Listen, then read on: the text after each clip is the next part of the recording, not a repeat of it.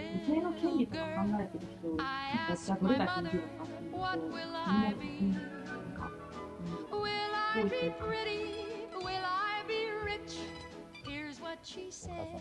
気になるんですねなん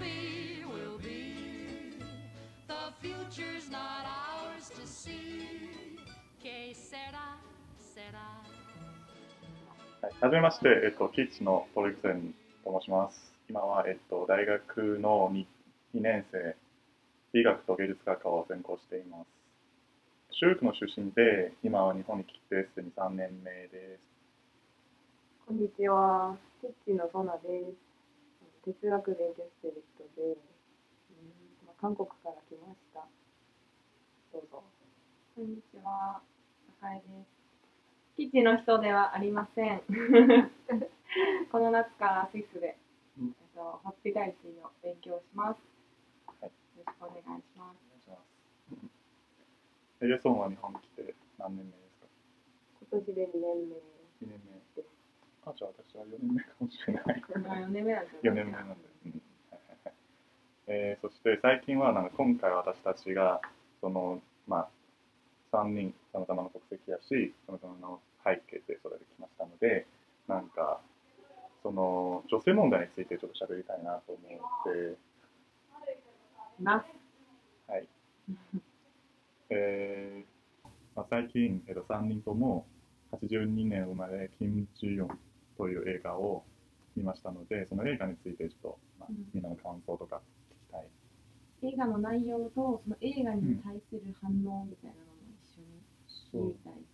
でもさその韓国の反応とかも後で聞きたいな。えまず、まずイエソンがその映画の内容をちょっと紹介してもらえますか？まあ、普通に82年生まれのキム・ジヨンという人が韓国で生まれて育ち、まあ、どうやって自分の人生を生きていってるのかそういうのを見せる映画で、まあ、韓国の女性に対する偏見とかまあ差別とかを、まあ、と内容に含んでるそういう映画です。そうですね。まあ韓国の映画だけど、まあ、日本でもあるなっていうこととか中国でもあるなとかうんこれは違うなとかなんかあると思うからそういうのも言えたらいいなって思う。そうです。な結構中国ではなんかその映画を見るとき、その女性の、えっと、あったのこととか、自分すぐお母さんのなんか、まあ自分が見た経験が思い出したんですけど、うん。すごくなんか親しい感じがするんですけど、なんかみんな言ってる言葉が、言語が違うんだけど、でもすごくなんか共感、共感、自分の共感ではないけど、でも自分の記憶の中にすごくそういうなんか震度が思い出すことがすぐできるかなと思ったので、例えばその女性がなんか、まあ、多分、ままあ、祭りじゃないまあフェスティバルフェスティうん。バルなんかその時が、なんか自分が旦那さんの家にいて、ああ正月とか、はい、正月とか、そうそう、普段は正月だけど、中国の正月だし、そういうその旦那さんのなんか実家にいて、うん。でその女の子が、まあ、家事の手伝いとかうん、料理の手伝いとか普通にするじゃないですか。うんうん。そしてなんか自分の時間に帰っても、家事とか料理とかするのも、その女性の方。うんうんうん。そうだね、はい、それは自分も本当になんか中国でもその文化があってなんかその正月の時、えっと、家族全員とかいろんななんか人の家に行ったり訪れたりそしてなんかお母さんの家に行ったらお母さんが掃除して普通に家事してお父さんがまあみんなと喋るとかそういうそういう役とかやってるけどお父さんもまあ普通に父さんの実家という概念は実はないんですけどでもなんか確かにななんか男性がそのリビングルームで座ってそして話す今年どう何か起こったとかそしてなんか自分の仕事とか女性たちとかなんかお母さんとかおじおばあさんとか普通にキッチンでうん。喋るとか、そういう記憶が良かったので。あとなんかあのあれなんか正月じゃないかもしれないけどあのお葬式とかもうん。あの親族が集まるイベンはいはいトイベントって言うとあれだけど、そういう時もあのご飯の手配とかはうん。女の人が全部やるし、はい。あの男の人たちはそれこそ座ってお酒飲んでおしゃべりしてて、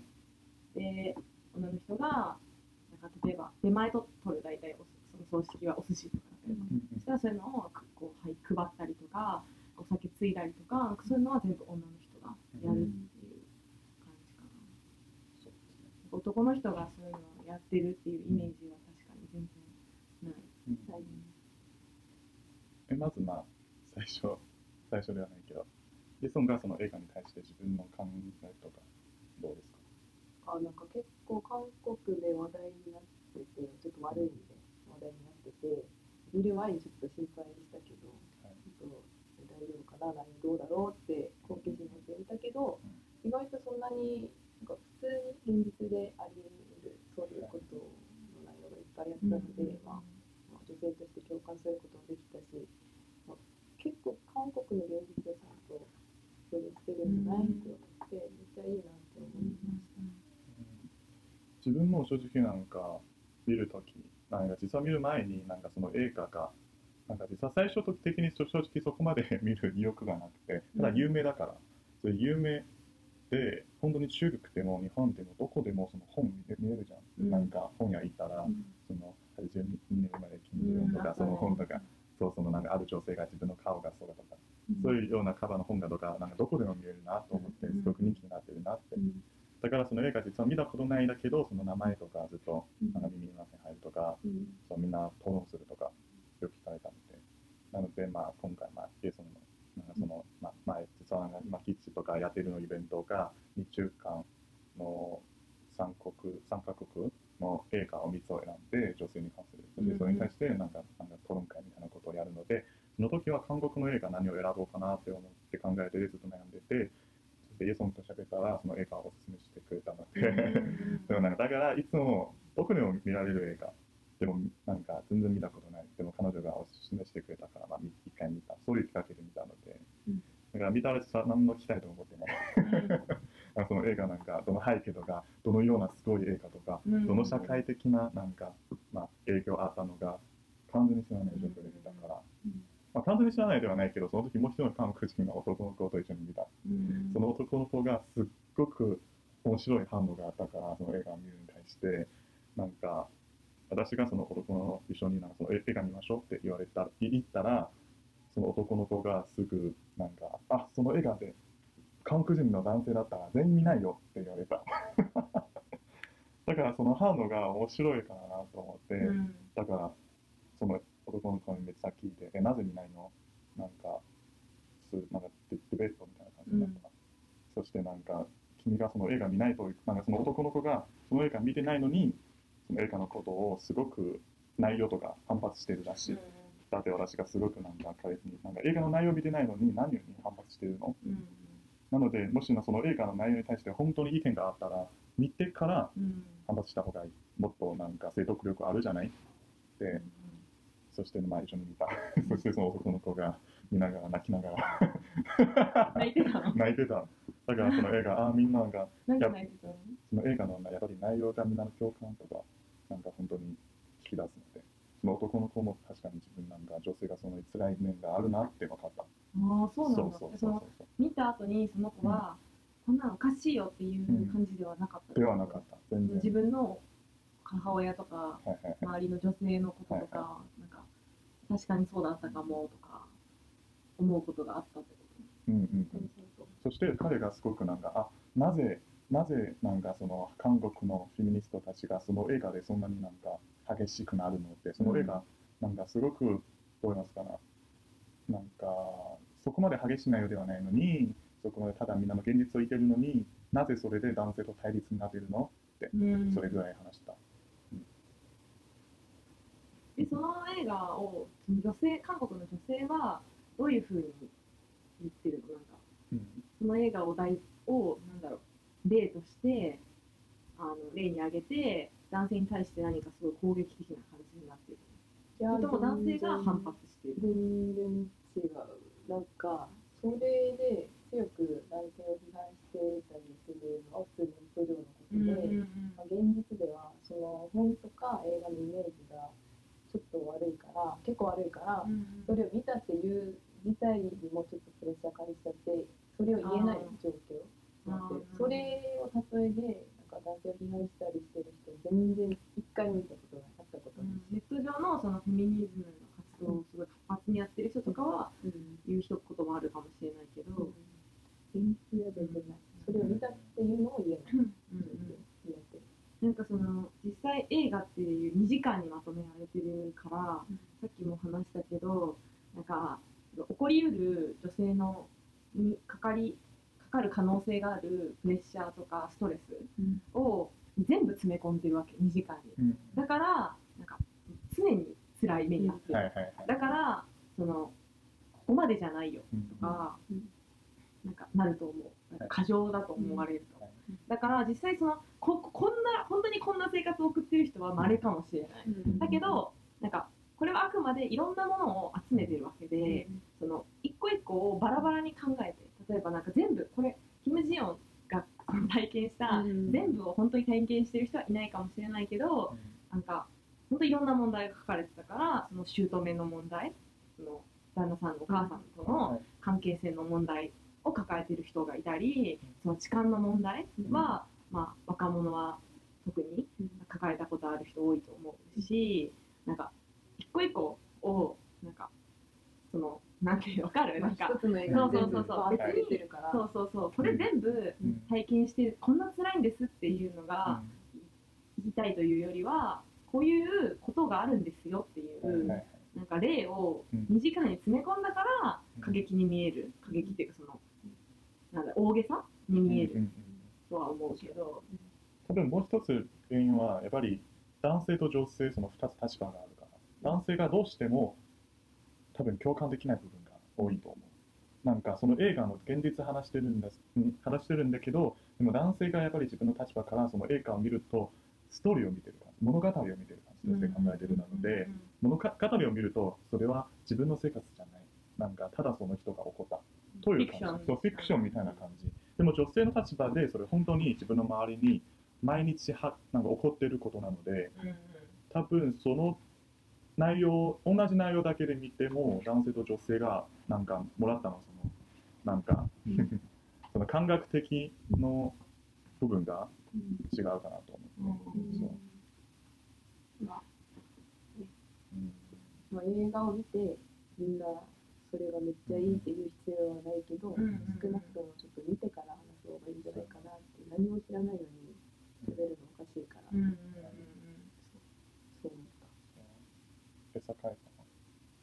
どう。ですかなんかその映画に対してなんか、っき言ったことをまず思ったう。ん確かにそのこれを全部う。ん本当だって言う。言う。言う。とその嘘だって思う。と思う。う。んし自分も別にそのあれ全部経経験したことはないうん。けど、そうなんか例えば私の年齢だったらなんかああいうなんか盗撮の問題とか、あの痴漢の問題とかは、まあ、起きてるよねって思うしなんだろう。私の母はまああれだけど、まあ、母方の実家に行った時とかにあのもう祖父がおじいちゃん。が、まあ、いつもおばあちゃんが家事しててあのおばあちゃんに「あれ取ってこれ取って」みたいな 感じだったから私はすごいちっちゃい時からあのちっちゃいんだからさフェミニズムなんか分かるわけないじゃん。だけど、直感的にあなんかおじいちゃんなんでこんなことするこんなおばあちゃんのことこき使うんだろうってうん。思ってた、うん。からなんかそういうのとかも、うん、なんだろう。私が経験したことじゃないけど、うん。あの映画に通ずるところがうん。あると思うし、うん。なんかその別にこれ全部男性のせいだとか言いたいわけじゃないけど、こういうこと起こってるんだよっていうことを、まあ、知ってもらうなんかいいきっかけになるかなって思った。から、うん。まあ、でも実際現状はそのすごい男性から韓国の批判を受けてるみたいだし、ね、これを日本の男性が見た時にもうその激しく批判みたいなのはなんか日本国民性日本の国民性的にもないかもしれない、なんかそのだけど、まあ、好んで見る人はいないし、まあ、好んで見る必要はないんだけど、なんかどういう反応になるのかなとは思う。あー確かに。え面白いのはさっきなんか、まあえっとお父さんの時間にいた時？お母さん。お母さんの時間にいる時？そのなんかおじいさんとおばあさんの関係？うん。そういう部分がなんか話したんだけど自分の家の状況は それに真逆なんだけど、まあ、真逆とは言えないけど、まあ、おばあさんは、まあ、確かに家事するんだけどでもその関係性の中におばあさんの方が主導的な地位を持ってる。うんおじいさんの方がなんか性格的に、まあ、性格じゃないけどなその2人の関係の中に弱い方だってるかなと思って、ただ社会から男性にそういう高いなんか地位を与えてるからおじいさんはまあどう言っても家でなんか家事しない人そういう仕事をする人、でもおばあさんは家事するけどでも家で例えばもし何彼女意見があったらすぐ反発するとかすぐ激しい激しいなんかそういう雰囲気でなんかおじいさんと話すとか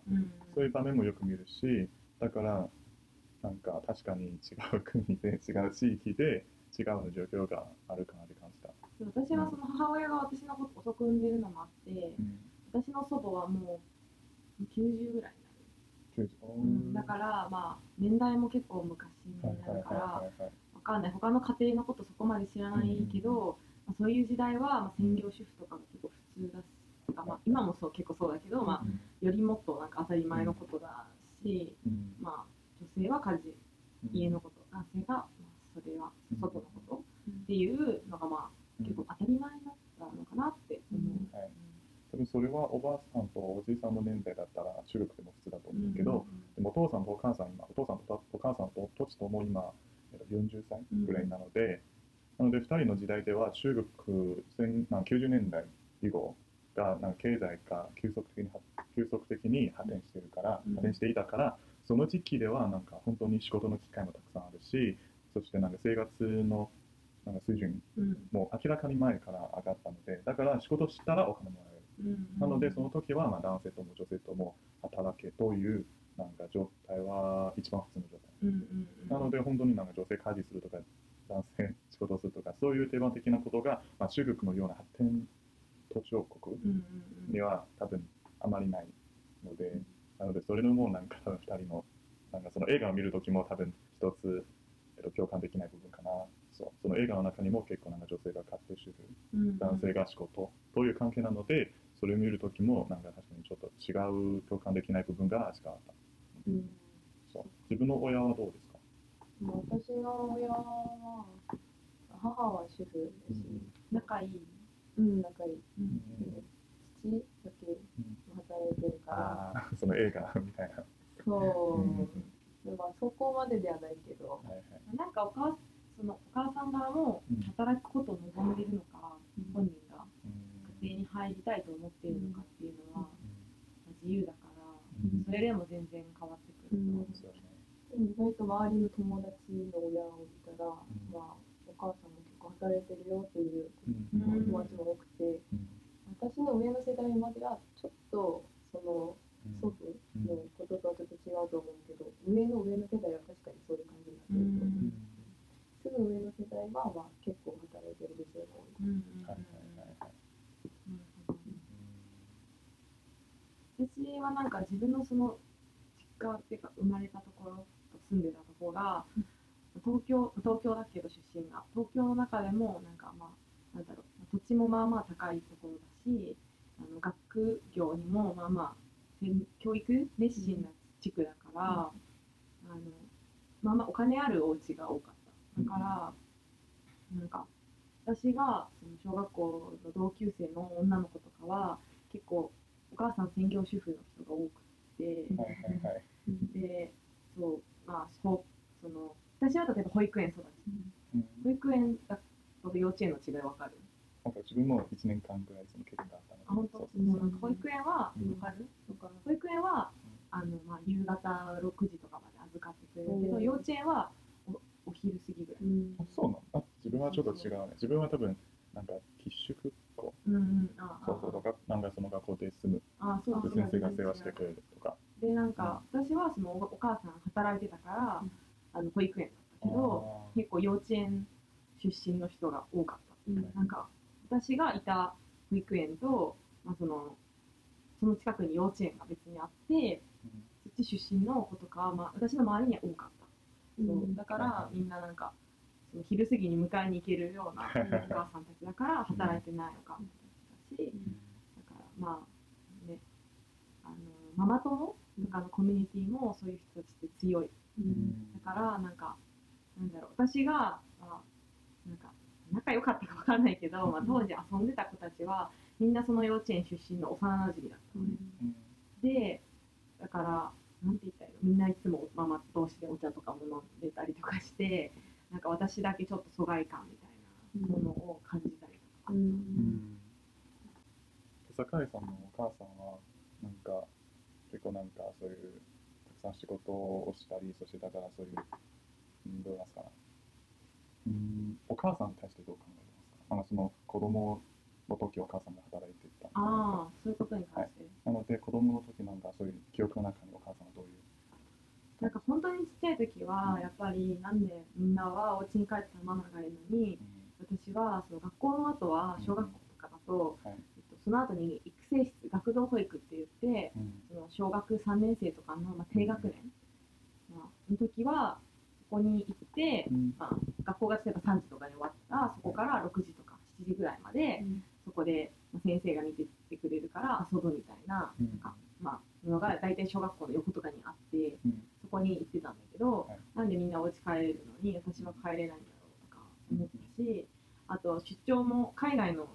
会社で働いてるから出張とかもあったから、い。そういう時はやっぱおばあちゃんとかが来てくれたけどなんか朝起きてなんか泣いちゃうこともあったし、うん。お母さんなんでいないんだろうみたいな。だからなんか私は専業主婦になるって言ったこともあるらしい。でお母さんには言ってた。だけどやっぱりその自分が年齢を重ねるにつれやっぱり仕事バリバリしてるのすごくかっこいいと思ったし、まあ、うちは離婚しててであのでも離婚の時にいろいろ揉め真剣あのどっちが子供を育てるかとか家のこととかなんか揉めないでどっちが子供を取る引き取るかとか、あのいろいろあるじゃん子供を育てるのにお金もかかるし。うん。だけどお母さんが家も買ってたしローンじゃなくて購入してたし全部お母さんのお金だったからあのもうお父さんにはい。なんか出る幕ははなくてでなんだろう。そういうのはやっぱお母さんが働いてきた人だからできることなんかもし自分が専業主婦だったらもし別れたいとか思っても別れられないしうん。子供をね取られちゃうかもしれないし、とかあるからなんかやっぱそういう意味でも自分なんか働くお母さん本当にかっこいいなって思うようにどんどんなってだから今は全然専業主婦になりたいというふうには思ってなくてうん。専業主婦が良くないとかは全く思ってない、はいはいはい。やりたい人はそれで全然いいと思うけど自分はそう思ってなくてそれはやっぱお母さんに憧れがあるから。うん。確かに専業主婦も今の社会ではもしかして旦那がすごく優しいとか、うん。うんすごくいい家庭雰囲気になるとか家庭関係になったらそれ別に楽しいかもしれないし、いいことになる。ただうん。今の社会ではなんか女性のなんか権利とかちゃんと守っていないし、うん。だから女性がもしなんかその選択権欲しいならちゃんと経済的に独立しないと実現できない。でも男性の側が正直それに悩む人があまりいないし多分それは女性確かに、うん。女性も別になんだろうな。うん。女性の権利とか考えてる人がじゃあどれだけいるのかっていうとなんかそんなになんかなんだろうな。多いとも感じないかななんかそういうことやりだすとそういうことやってる人が知り合いにできるからうん。なんかあまり気づかなくなるけど自分がじゃあ中学とか高校のことか,、はい。なんかどうだったんだろうって思うと、誰もそんなこと考えてないよね。そうだしなんか今就活してる子とかでもなんか就職先はあの結構大きい企業がいいんだって。でなんでって言ったらそそこの方が稼ぎがいい男の人がいるからあのそこで結婚する人見つけたいって言ってる子もいた、はい。なんか別それはそれで別に悪いことじゃないけど、まあ、そういう考えがある子もいるし、なんかね、とりあえずその、専業主婦ってすごい立派な仕事だと思思うけど、うん。なんか、そういうのを考えてそれになりたいっていうよりは、働くのめんどくさい、誰か養ってほしいっていうことしか考えてないっていう人もいっぱいいると思うし、なんか、さっきそのトークンがさ、今はその、男の専業主婦になっても、うん。優しい旦那さんとか、まあ、うんあの当たり前のように家事とか育児を分担しようっていう、まあうん、それは専業主婦にはないかもしれないけど、まあ、そういうなんだろうな、女性のことも考えてくれてる人も増えてるかもしれないって言ってたけど、うん。そんなことも考えてない人、うん。女の人は全然多い。なので、それ女性のことがやっぱりそどうやって考えるか、その理想像の未来の理想像とか、女性の理想像とか、それやっぱり周りの環周りの環環境からの影響が強いかなと思って、で坂井さんがお母さんという人がいるから、お母さんというなんか独立的な女性がすぐそばにいるし、だからそれに憧れる、そしてそれがいいと分かってる。でも、普段の女性が自分のお母さんも専業主婦やし、普段なんか正直子供たちがなんか人生の中に最初のそのなんていうんですかなその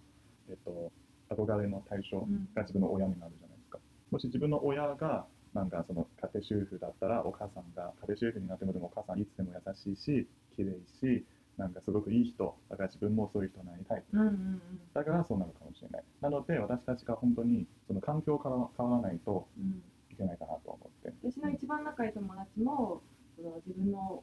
まあ、親は夫婦関係も良くて、はい。でお母さんが専業主婦でうん。自分もまあそれに憧れてるっていう子もいるしうん。ただやっぱ一方で私は私の母に憧れてるじゃん。私の母は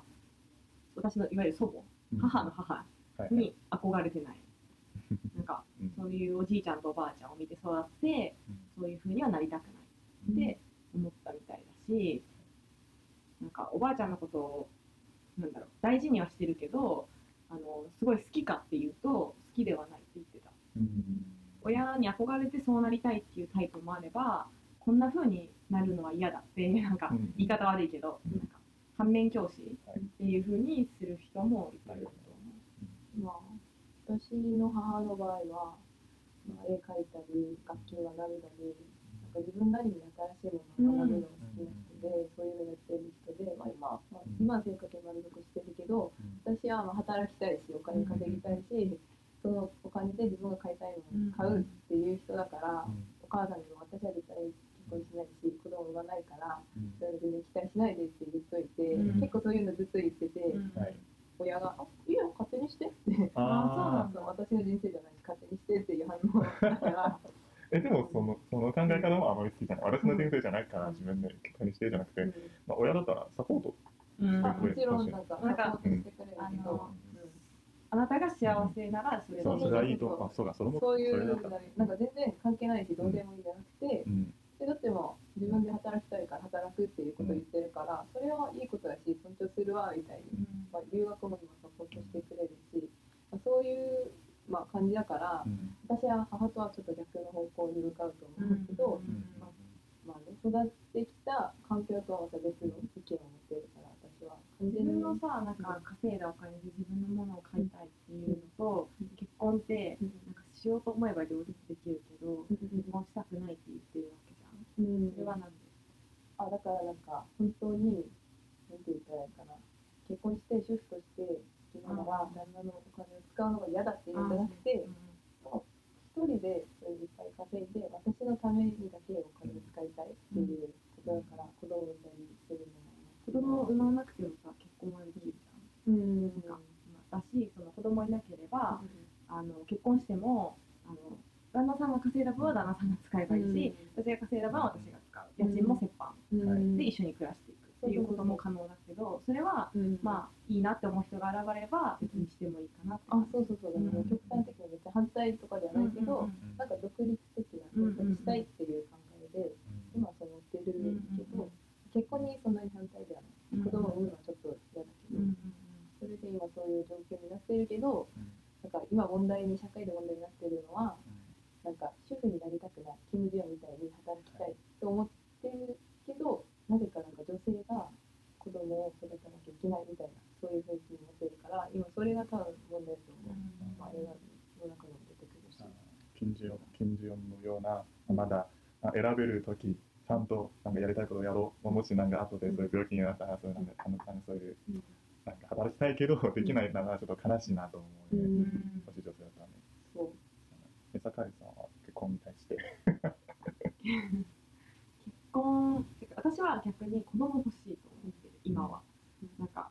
子供というものを育ててみたいっていう気持ちがあって、結婚したいよりもなんかそれがまずある。けど、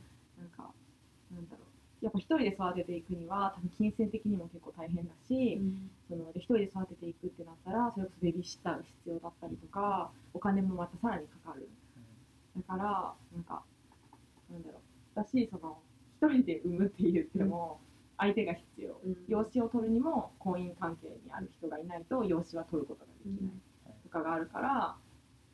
必然的に子供が欲しいなら結婚しないと無理なのかなって思ってしまって。自分で読まなくてもね私は全然養子でもいいとは思ってるけどそうだからなんか養子だったら例えば育休とかあ産休かは取らないで済むし、だけどなんか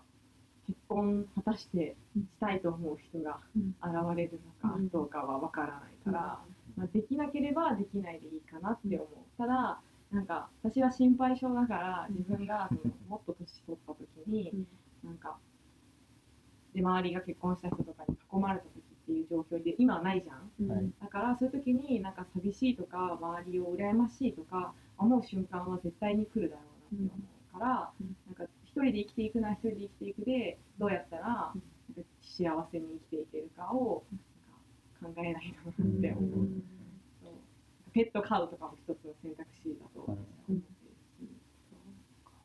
でなんか高井さんが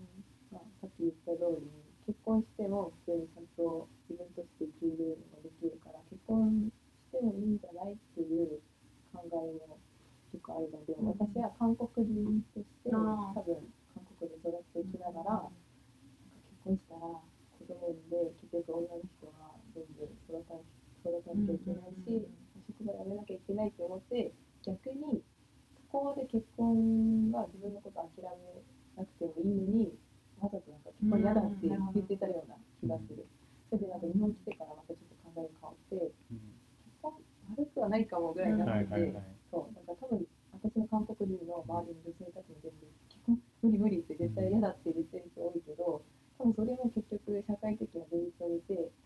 そこまででないのに嫌だ嫌だ嫌だってやってる人も結構多いと思う。結婚すること専業主婦になること、うん出産することは全部別のこと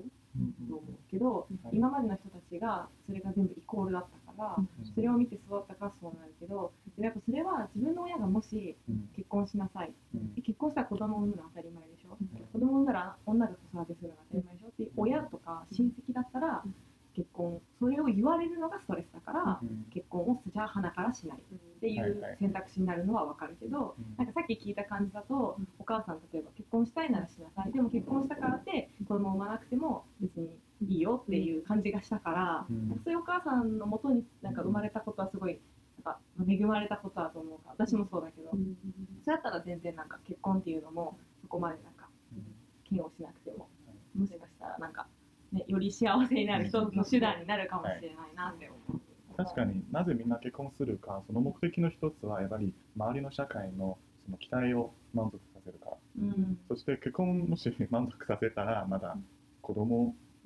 を産むというみんなのなんか期待も満足しないといけないし、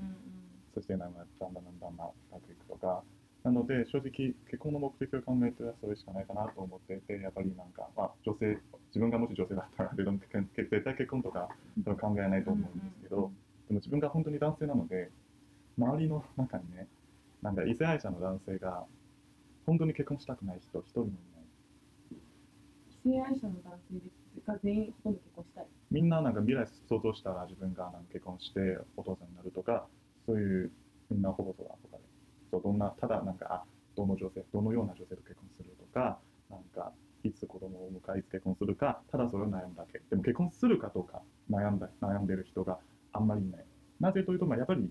男性が社会的に有利やからなんか結婚することも男性に対しても有利やし。っていうかまあその結婚して、じゃあその子供を産むってことも多分彼らの大半は一緒に考えてる。でそのその82年生まれキム・ジヨンでもそうだったけど結婚して子供が生まれた時に自分の人生は大して変わる。はいはいでもまあ変わると思ってるかもしれないけど、うん。レベルが違う。そう。だからその女の人が結婚を嫌悪するのはその結婚して子供を産みたいとか言われて、うん。あパートナーに。うん。産むのは私なのに。で産んで私の人生がどれだけ変わろうと、うん。多分彼は何も思わないしうん。なんか俺だって大変だとかなんか俺だって変わったとかって、なんか言われるからもうそれがもう面倒くさい嫌だからっていう風になると思う。だから男の人の方が気軽に結婚したいとかうん。子供を産みたいって言えるのは多分その人生が変わることに対する覚悟とか恐怖が全くないからだと思う。プレッシャーのレベルが全然違うと思う。想像できてないん。だよねなん。か女の人がなん。か子供できた時どうなるのかが。なので女の子結婚する前提はなん。か子供を産むとかそしていつ結婚するとかなん。か思考かそういうなんかことが女性の選択権ををちゃんと会ってから結婚することを考えるじゃないですかなと思って、でも今の社会ではなんかあまりできないと思います、そして、まあ、中国の例としてね 最近なんかなんか人口調査によって修正率がすごく低くてなんか1.3 1.3に低くなってきた、まあ、韓国はマイナスだけどね。でも中国はなんか正直なんか一人っ子政策の時ねその前は1年間子供が1億の子供を生まれたことが時期があって、なのでそのによって人口もしコントロールしないならまあそうそうそう。なんかその出生率のなんか清掃力うん。がなんか清掃力だけで去年より20%のなんか子供が生まれた。うん。というような出てきてそしてなんかコントロールしてそして今はなんかすごく低くなってきたから、うんその状況が本当に中国多分多分今まで一番低くなっててそしてでも中国すでにちょ正直なんか日本と韓国とは違って日本と韓国は確かにすでになんかまあまあ少子高齢化になってるけどでも中国はまた発展途上国やし経済的にそこまで発展してないなんかそこまで立ってないし、んだから今の状況でなんか高齢化社会になったら危ないしみんなの危機感がすごく高い、うんなので最近は今年、えっとまあ多分みんなしてるのは一人っ子政策だけど実はその政策がだんだん進化していって進化しているよ。今は3人子供生まれるという政策が出てきた。うん。そのことはなんかその社会に誰にそのミッションを与えているか明らかに女性。しかもなんか今子供生まれるの、まあ、40歳前の女性に、まあ、そのミッションを置いた。政策って何？政策って何す？る政策。ください産んでくさないじゃなくてただ、まあ、最初から一人子とか一人しか産むことできない。なんか一人しか産むことできないはさ、まだわかるんだけど、うん。まだわかるっていうのはその、一人しか産めない。んだけはいはい。ど、三人産んでくださいっていう。あ産んでくださいじゃなくてただ今までは2人子はできる。あそういうことね。そう3人の子できない。あそうだったの？3人の子は違法。三人違法だったの？まあ違法よりもただ、まあ、そういう感じだと思う、一人っ子政策、はい二人っ子政策、うん。で今三人だったそうそうそう。やっと許可されたってこと。そう。う。ん。そうじゃあ今まで三人兄弟とか全然いなかっ3人兄弟だかたそうだよね そうだよね。なんかお金出したら可能って聞いたけど、らそうお金出したらだからそれはまあ政府からの許可じゃないけど条件条件を条件をつけてね取ることができるそう。そういうくらいになる。なのでまあなやっぱり政府の目的はそのなんか人口をコントロールするから、うん子供を産んでくださいなんかその社会の状況をこういうなってるからとか、まあ、中国その歴史あるからその考え方かもしれないんだけどでも今のはいはいはい。でも今の世界では多分それがちょっとそれしできない。しかも今、調査によると若者のなんかその、まあ、生産欲すごく低いし、うん、あのまあ子供なんか生まれうんあの生まれたい人絶対おるけど、でも生まれない人、生まれたくない人とかが多い。だからその政策が多分、多分効果が出ないかなって、多分どっちの人でも見てるし、うんうん。うんあそうさっきの映画に対して。そう、なんかその、親戚とか、あと、まあ、あの、近かった時もさ、お父さんのこととか、お父さんのコメントとかも、なんか、嫌なこと言われても、あの怒らない。お姉ちゃん結構怒ってたけど、あのキム・ジヨンのお姉ちゃんは結構反発したりしてたけど、あのみんなあまり反発しない。うん。それが、なんか、なんだろう、不思議というか、なんかそれはやっぱりそういうのが普通？その女の人が家事するとか。なんかそういうのが普通の環境で育ったからそうなる。あなんか正月とかそういう時もそう。そうだし、うん、なんか就職しないで嫁に行けばいいんだみたいなことをお父さんが言った時もあったじゃんあーああいう時もそうだし、うん。あのお母さんの誕生日でうん。おばさんが来た時のあのおばさんの弟がうんなんか弟可愛いのに買い出しとか付き合わされてかわいそうみたいなコメントとかは、まあいうまあマイナスなコメントに対して、キム・ジヨンとかあんまり言い返さない。あの旦那さんのお母さんとかにも言い返さない。あーまあ言い返すと思うけど私の経験ではそういうのは普通言い返すし、ん。正月とかにどっちだっけあなんかお父さんの実家とか行ったらなんか男の人たちも手伝ってくれるけど結局最後に食事する時とかは男の人たちは先に座ってて女の人たちは食べ物ちょっと運んだりするけど、うん、だから私もなんか「いつもちょっと手伝ったら?」って言われて 私めっちゃムカついて、なんか、まあ、お兄ちゃんいるけどお兄ちゃん「お前何やってんの?」みたいな「お前も早くやれ」って言って、うん、そうで、まあ、お兄ちゃんも手伝って。まあ、なぜかそこにちょっと怒りを感じてなんかトイレで一人でちょっとクソってなって、ちょっと一人の時間を送ってからご飯食べに行ったけど、多分そういう本当に上の世代私のうん親と祖父のその世代では多分そういうの言えない。うん。なんで私たちだけこれやるべきですかとかそういうのを言い返すのできないけど私の世代になってから結構そういうの言うと思う、うん。えなぜ私だけそういうのやるべきですかとかうんだんだん変わってくる、うん。それが私はお兄ちゃんと私が男女だとしてなんかもっとお兄ちゃんが大事とかそういう扱いをされたことはないから、うん。そういう親から。うん、そう。それに私はそういうの我慢しないし、うん親から多分私がもっといろんなものをもらってるから、うんうん。そういうのについてはよくわからないけど正月とかにはそれは言い返せれない。でも私の世代は言い返すみたいにな私もまあお兄ちゃんいるけど、まあ、その私の母親はそんな私とお兄ちゃんの育て方が違うとかそういうことは全然ないし、なんかまあ、うん、全然差別とかも全くなく育ったけど、うんなんかちょっと女性差別じゃないかもないとは思うんだけど、うんなんか前とかなんか親戚にあのオーストラリアの留学がコロナでちょっと流れてしまって、うんあの今行ける国ということで、まあ、スイスにした、うん。でスイスって結構学費もすごい高くて、ででも母親が、うん。あのあいいよ行ってきなさいってうん言ってくれて、うん。まあ、そうそうしたのね。でそのことを、えっと、おじさん私の母の姉の旦那さん。うん。でまあ普通に仲いいんだよ。あの、母の姉の家にはめっちゃしょっちゅう遊びに行ってて、なんか母の実家は一応埼玉にあって、でおばあちゃんの家と、そのお母さんのお姉ちゃんの家、うん。おばさんの家とうんあといとこ私のいとこの家おばさんの息子の家はもう全部近くにあってだから全然しょっちゅう遊びに行くしっていうすごい仲はいいんだけど、その私がそのスイスの大学にしたって言って、まあ、学費とかの話になった時にあの私のおじさんの方があのなんかえそんなにしてまで行く必要あるの就職とかしてみたら？とか言われて、でめっちゃなんかカッチンってきてなんか そうえ来るよね。そうめっちゃ来る。めっちゃムカついたからはいはいなんか「は何言ってんの？ふざけないでよ」みたいな感じでなんかうんめっちゃムカついても行っちゃってででなんかおじさんはまあねなんかそこでまた怒ってくるようなタイプじゃなくてうん。なんかしょぼんってするタイプなんだけどなんかいや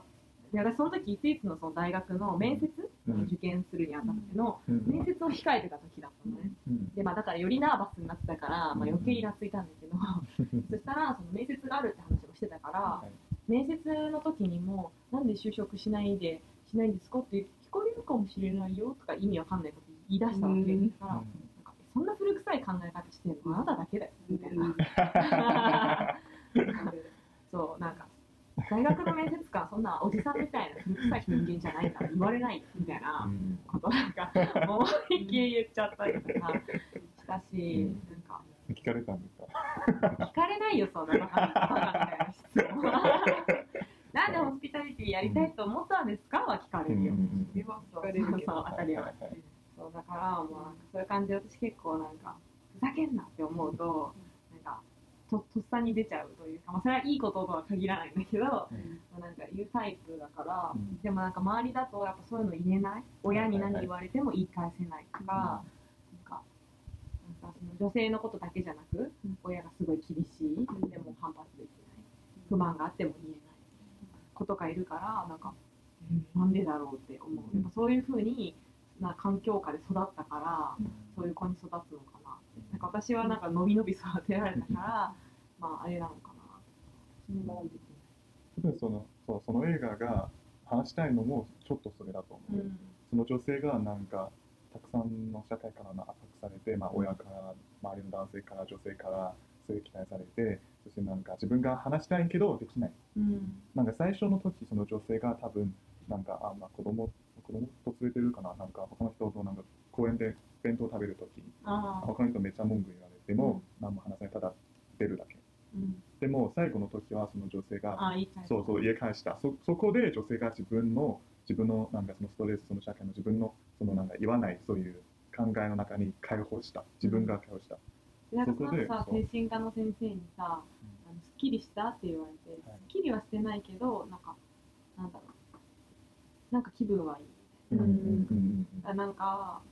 なんだろうな。なんかいっぱい辛いことあったり女性として言えない環境もいっぱいあって当たり前だしなんか私も例えばなんかその痴漢された時とか言えなかったりとかすごい後悔しててうん。でも言えなかったことを責められたくはない。うん。だけどやっぱりそうやってなんか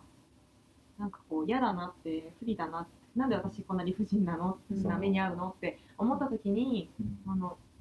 ちゃんと声を上げるっていうことは、自分のためだけじゃなくてそのなんだろう女性も声を上げられるんですよっていうことをちゃんとなんか見せていかないと、はい。もう途中なんかさお姉さんに対して、うん。キム・ジヨンがなんかなんでそんなに反発するなんか言い返してるのって、うん。疲れない？そう。って言って。てそうみんな疲れるから多分言わない。言ってもどうせ通じない。面倒くさい。どうせ言い返されてまた傷つくだけ、うんなんかエナジーを無駄に使うだけ、それはめっちゃわかるけどやっぱり言わないとなんかかそうなんか変わっていかないかな。とうそう。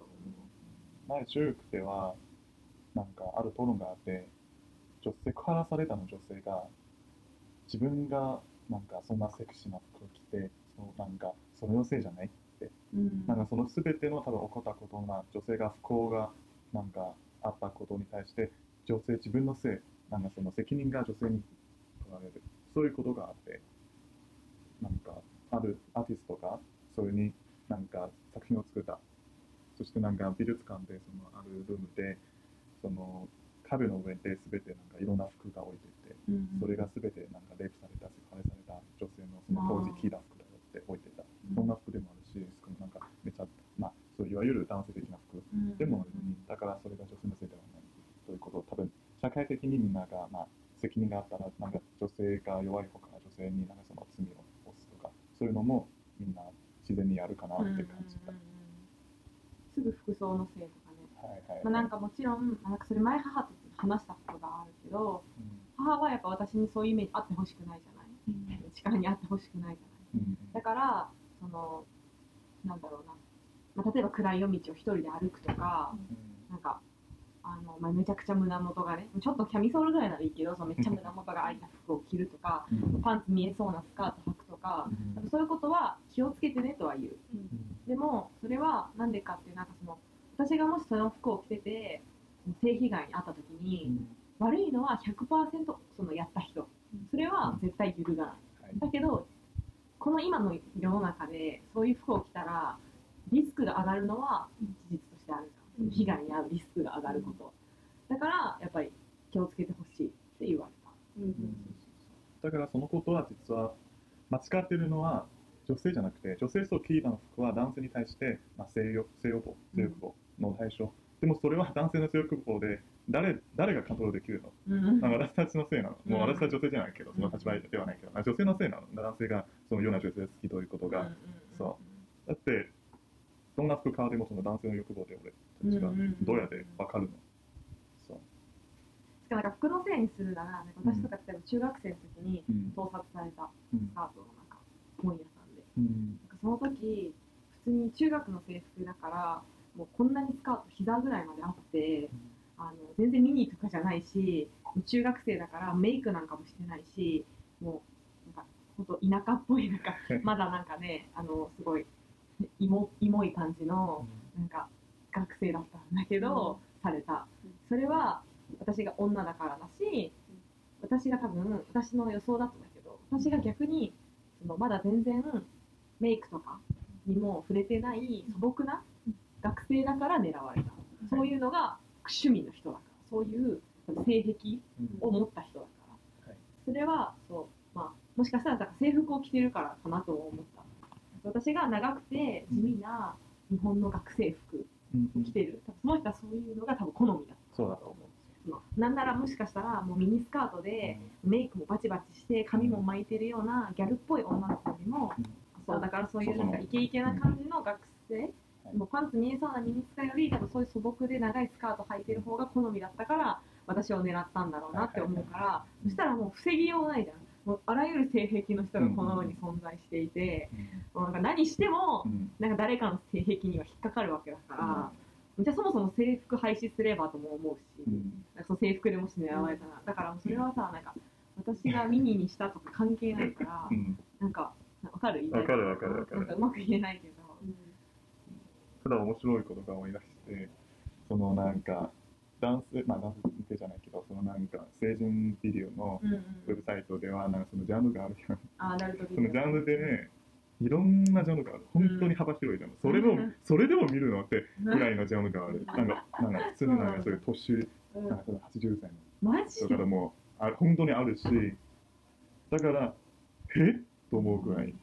だから男性の性欲望でなんかどこに向いてるか一人もそれぞれやし幅広いやし世界で何十億の男性もいるし正直なんか全て避けることできるかなと思っ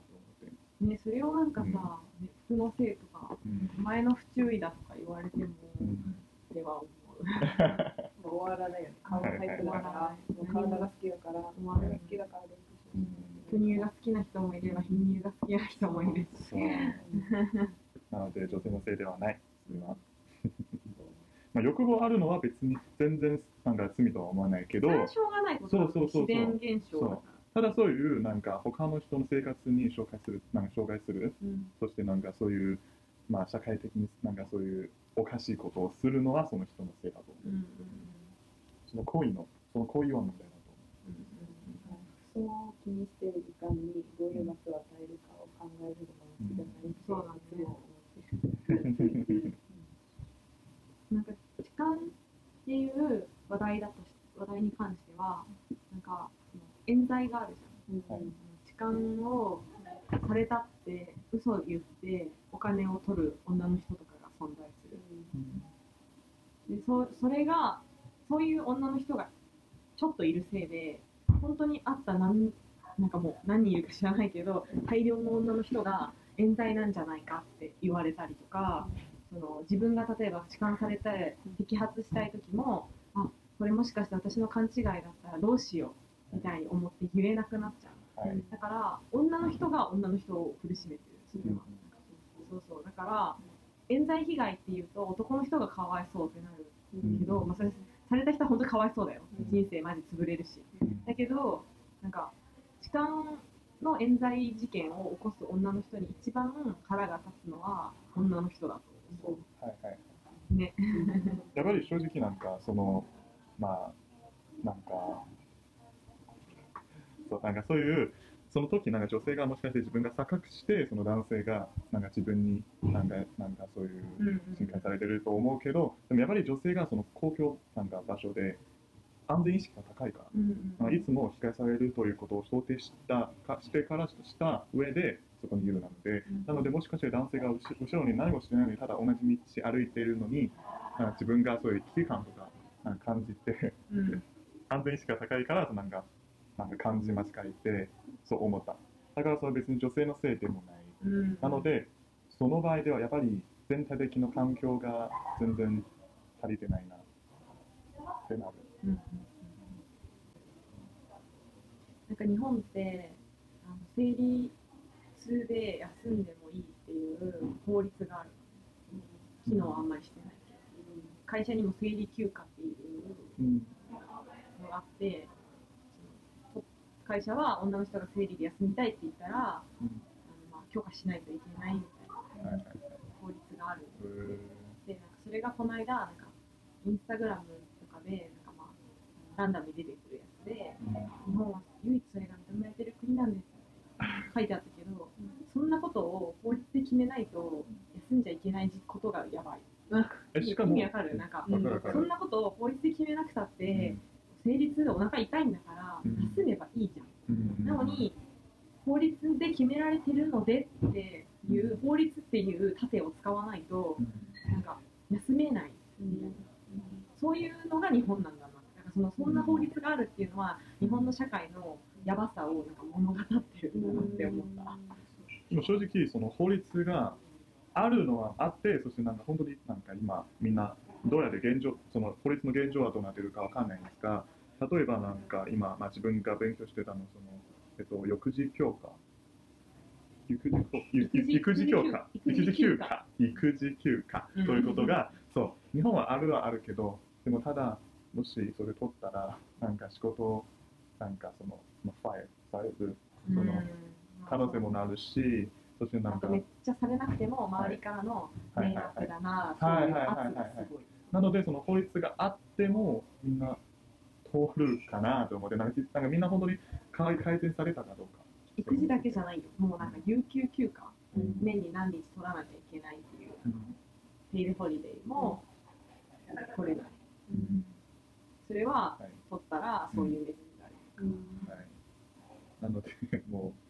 その社会にどうやって進化できるかなと思う。本当になんかやっぱり進化進化させたいなら、その政府とか法律を待つということより、本当にみ周りの人みんなの考え方変わ変わるとか、そういうことが一番だと思う。まあ、あとは分かんないけど、なんかそういうのにもっとフレキシブルな会社、なんかその大企業じゃないと思うけど、多分増えてると思う。若い人がうん。ベンチャーとか分かんないけど。うん。なんかそのそういう古臭い会社にを志望する人が減ればそういう会社は、まあなんかなくなっていくおは変わっていくのかなと思う、例えばそのベンチャーの会会社とか、どう思いますか？ねいやそれはものによるよ。ベンチャーだからいいとは思あそうやな。なんか自分考えてるのは、もしなんかそういう古臭い、なんかすごくなんか長い時間、なんかそういう長い歴史あるの会社の方が、偉い仕事になるかなって日本の社会で。まあ、どこでもそうじゃないと思って。うなる？なんで？若者みんなどう思う？ーんなんかその思考はちょっとずつ減ってきたなううん。まあそれはなんか一言言って通じる会社？なんかね、まあそれは人それぞれやっぱ本当考え方が違う。それこそさっきさ、大企業に行った方がお金持ちの男性が捕まえられるみたいなことを思ってる人もいるから、そういうこと私の考え方はあまりに違うから、私はなんかあんまりその大企業に魅力を感じたことがないうんから、なんかそのベンチャーとかでなんか面白い新しいアイディアを感じたりとか、なんか失敗するかもしれないけど、新しいサービスだったりとかを頑張ってやっている方がすごく素敵だし、働いてて楽しいだろうなっていうイメージを持っているから、あれだけど、まあ、世の中的に見たらやっぱりその若者うんだけじゃなくその就職するってなったら親世代とか、ね、親戚とかからの「えそんなとこ就職できたんだ」みたいなのもあると思うからなんか、まあ、大企業の方がなんなんか知名度があるはいはいはい。方がいいのかなってそいう空気はあるかもしれない。う。で、そのどうですか？まあ私は大手企業がいいと思ってるけど、うん今はなんかバイトしてるところが結構育児休暇うん使う人が多くて、今も2人ぐらい入試してるけど働いてて本当に産む時になったら育児休暇使って1年ぐらい休んでくるけどなんか今働いてるところが女の人がめっちゃ多くて今2人多分それ使うし2人ぐらいが今戻ってる、うん。でも今フルタイムの人が足りなくて会社本部の方から新しい人を送ってくれたりちゃんとなんかサポートしてくれてるの？いて、空気も悪くない。そうそう全然。なんかえどうしよう。みたいな本当に大なんかめっちゃ仕事できる人たちだったからその人たちが亡くなるっていうことにどうしようっていうそういう考えはするけど、まあ、仕方ないからまた新しい人来るだろうって思ってる。そういう雰囲気やしまた戻ってきてもまあおかえりみたいなそういう雰囲気だから大手企業がなんか意外となんかちゃんとサポートしてくれてるし、まあ、大手企業でいいんじゃないかなって経験でそう。大手企業って言ってもどのどういう職種うんかでも全然違う。そうそう多分大手企業の方がなんかそういう、まあ、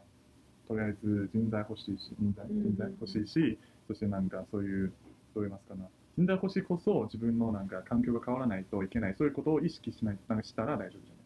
ただなんか、まあ、だんだん意識してったらそういうこと変われるなって多分その意味じゃない、うん、なんかそのえ会社名言って大丈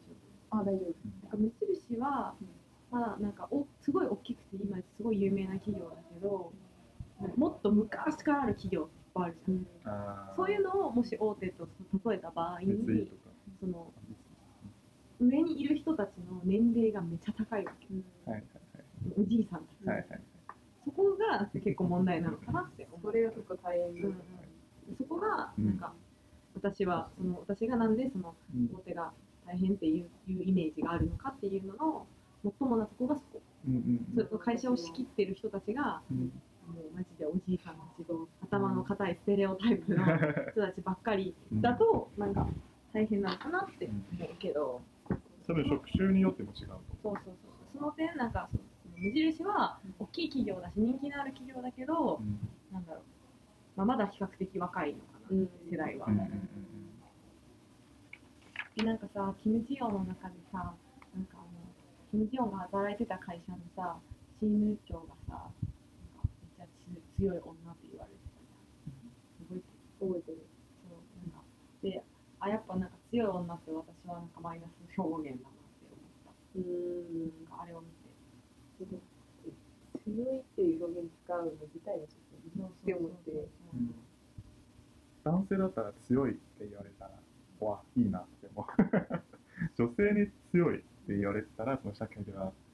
なんかマイナスになるよねうん。うんいやーなんか逆に男の方だったらそのチーム長の人がうん。子育てしてるし働いてるしうん。家の家事をしてるからもう結構しっかりしてる人だなって言われちゃうんじゃないかなって思って、うん。なのになんか女性だからなんか強いうん。結構すごいしなんか仕事できる人なのに強いっていう単語でちょっと変わってる人うんに評価されてるのが、あとあのおじさんたちが、まあ、彼女にすごい嫌味なことを言って、それに対して彼女が、まあ、やんわりだけど言い返した。理解理解そうそう。それに対してやっぱなんか強いなみたいな。そうでこういう女で強くないとチーム長にはなれないもんなって言ってたよね。結局最後はそのチーム長ああそうですねうん。冗談でそれを受け止めて結局終わるじゃん。うん。それ見てあ結局ある程度はそれを受け止めるしかないん。だなってん、そうだと思う。ずっと働くためには、今はそうするしかないん。だと思う。なん。か、なん。で言い返さないのとかあれに対しては思えない。ずっと言い返すのはできないうん。それはちょっと悲しいなん。かみん。なの2人のその自分の考えの中に強い女まあいいに悪いじゃなくてただ自分の考えの中にいいなんか強い女はどういう標準えでも今んとこ強い女って言われるときにポジティブなニュアンスでこの人言ってるなって思ったことがないから、うん。ちょっとそのやっぱりポジティブな要素は思い浮かべられない、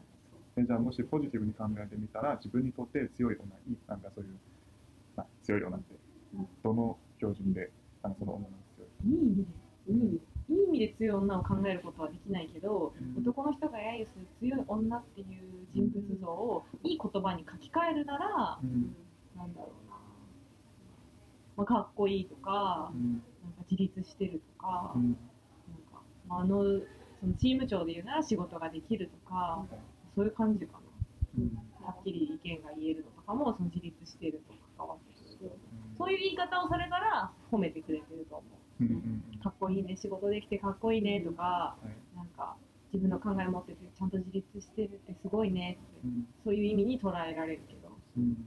強い女だけをポジティブに捉えるのはちょっと無理かもしまあ自分にとって強い女ということはやっぱり、まあ、今ねなんか家庭、まあ、育児いわゆる育児れない。と旦那の関係とか家庭関係と仕事を両立できる人。うんうん。そして、まあ、ちゃんと自分の意見をはっきりに言える女性かな、自分にとって。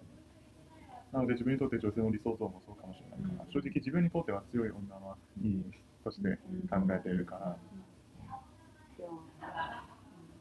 言い方がちょっと間違ってないかな。って、うん彼らがどういう考えなんか言い方でわかる、なんかそう。マイナスだなって。そうそうそう、うん。どういう考えでそれを言ってるのかわかるから、この言い方は悪いんじゃないかなって本当に仕事できるし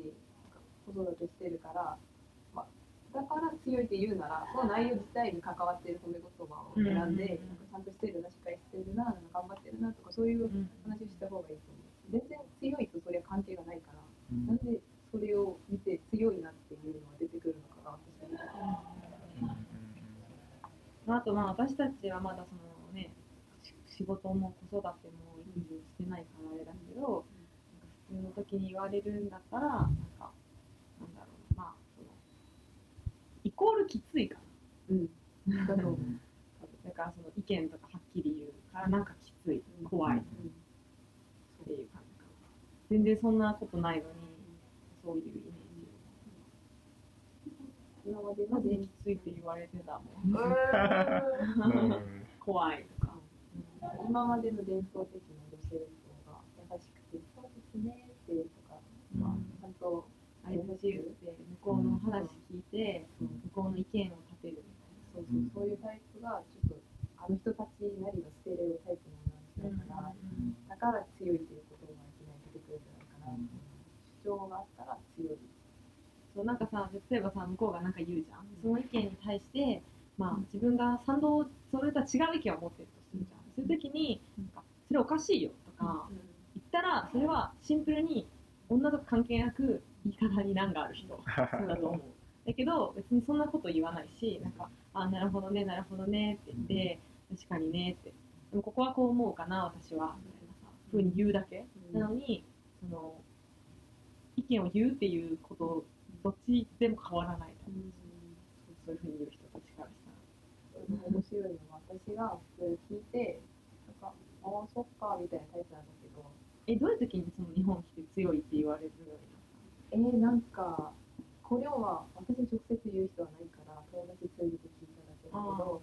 えーなんかいや私ちょっとええちょっと違うからなんか強いな何か言ってたのよね。私どうだろう性格みたいなそういうの言ってたらこの人えなんかみんな全然なんて私の周りの日本人の友達はみんなちょっと強いって言ってるよって言われて、たなんか私は直接言われたわけじゃないからどういう自分のどういうさうんこう行動とか言動がさうんその男その男の子たちがそう言った理由だと思う。いや思いああの時かなみたいなさあの時思われたのかなみたいなのある。いやなんか多分私的にはその周りの男の子たちっていう人に親しくないから、うん化粧と服装。わかる。で韓国ではめっちゃ普通で逆にちょっと弱いって言われてたけど、うん。日本来てから強いなんか強いって黒しか着らないみたいに言われてて、それは黒着てももよくないもん。私もさ白黒バッグ着るし、なんかずっと黒髪だし、なんかなんだろうね。なんか目垂れ目とかでもないし、うんなんか雰囲気なのかわかんないんだけど喋ったこともない人たちにやっぱり言われる。そう。だからそれ言われて初めてちょっと街の中にいる私をちょっと想像してみて、うん。こう見て周りを見てみたけど、うんまあ。なんかやっぱり日本ではその雰囲気はそうだから自分はそう思ってないけどみんなの前,、ま、前に前みんなの前でなんかそういう自分の性格の表現とかちゃんと表さない。自分の思ったことをちゃんと表さない。あそうだはい。ね。はい。はい。はい。はい。ねその点も多分イエソンが自分周りにいるとき他の人にもしなんかなんか良くないことを言われたら別普通に彼女は話さなくなるなんか自分の意見があることとか相手と意見が違うことをちゃんと伝えることと、うん。言い方が悪いことは別のことじゃん、言い方が悪いのはシンプルにその人格の問題であって、うんはいはい。そう。って思う。うん。問題をなんか混同しないでほしい、うん違うことなのに、でも面白いのはイエソンは実はその場合があっても他の人に合わなんかそういう自分の意見は言わないよ彼女がただ話さなくななくなる。ただ他の人になんか合わせて話すのがしないだけで強いと思われた。マジで？そまあ私も普段からさやっぱさ違う意見の人にさわざわざさそれ違う意見っていうのはさ、う、うん。なんていうの？ディベート的ないい意味の違う意見じゃなくてさ、うん。あこの人の本当にダメだ、うん。合わないっていうのがあるじゃん、うん。なんかその人にさ対してさわざわざ別におかしいですよとか、うん。私も言わないよとか、うん。無駄だから、自分のもう精神を摩耗してまでうん。すり減らせてまでやることではないと思うから、そういう人は避けるよね。はい。喋らない、はい。はい。ただ別にその人に同調もしないしっていうのは私も同じだ。うん。うんそうそうそう。そうそれで合ってると思う。そ のぐらいでも結構言われるえでもさ関わらないようにしてるのにさなんでどこを見て強いの？やっぱあの人あんまり喋らないよねみたいな多分あれだと思う。なんか変なこと言ってきたら私は、うん。そう笑うもしないあから。反応やし。笑うもしい。愛想みたいな感じなのかな。向こうから。では本当に相手が変な私も笑わないってめっちゃ言われた。もう全然友達と喋る時とか全然笑うのにさうん。うんこうやって全然夏堀さんって全然笑わないよ。あうん。夏堀って言うんだけど、うん全然笑わない。よだから本当にみんな何を求めてるか女性と喋るとき。女性と喋るとき女性必ず笑うのって。その子からも私怖いって言われたよ。うん。やっぱその面白くなきゃ笑わないしうん。全然相手の言ってることをうん理解できないって思ったらうん。同調しないし、うん。その人と距離を置くし、うん。まあ同性に対しても異性に対しても誰に対してもそうだから、うん。同性からもなんかとっつきにくいみたいな。うん感じで言わ思われてたのが、それは確かに日本日本まあ日本に来てからそれ感じた中国ではそのそのことないかもしれない。自分の高校も中学校も周りの女性みんな、まあ、日本においたらみんな強いかもしれない。それは思うはい、でも女性の間に、あ、君が強いねとか、そういうなんか話とか、まあ自分は男性かもしれないけど、でも本当にあまりないと思う。多分想像もあまり想像できないかもしれない。だからなんか私は韓国で弱い方って言われるのも韓国だったら普通えそれ間違ってない？それおかしいよって言うけど私はそれを言わないタイプだから、っていうタイプだか言葉合わないらな、だから逆に弱いって言われたと思う、うん。ということで今日は酒井さんとジェンダーイシューについて3人で話してみました。皆さんどうでしたか？初めて、いろんな、うん国のうん。視点でうん見ることはあんまりなかったので、あのもうちょっと他の国のこととかもどういううん背景があるのかとか調べてみたいなと思いました。そうだな。初めて、えっと、ポッドキャストを録音することで、まあ最初の時、結構時間かかりましたよね。でもなんかうまくいって本当に良かった。そして、まあ、本当になんかやっぱりその問題が、えっと、その国の人と喋らないと分からないことが多いかなって聞いてた。うんうんなん。で、まあ、たくさん勉強になったかな、絶対。う。んう。んう。んありがとう。ありがとう。でさんは私もなんか実際いろんな国の人とこう。いう。話し合う。のができてよかったなって思いながらも、まあ、私もやっぱり偏見とか結構あったなって思いました。その今日紹介したキム・ジヨンの映画も、それのまあいろんな問題が取り扱われていてこれについては同意とかこれについてはどうなんだろうとかどっちの感情を抱くにしてもそれをきっかけに考えるうん現代集について考えるなんかさきっかけになったらいいと思うから、いなんかまあ機会があれば見てほしいなと思います。思います皆さんぜひジェンダーイシューについて関心を持って 興味を持って、まあ、みんな一緒に勉強していきましょう。ありがとうございました。ありがとうございました sweetheart what lies ahead. Will we have rainbows day after day? Here's what my sweetheart said. Que sera, sera. Whatever will be, will be. The future's not ours to see. Que sera, sera. What will be, will be. Now I have children of my own. They ask their mother, What will I be? Will I be handsome? Will I be rich? I tell them tenderly. Que sera, sera. Whatever will be, will be. The future's not ours to see. Que sera, sera. What will be, will be. Que sera.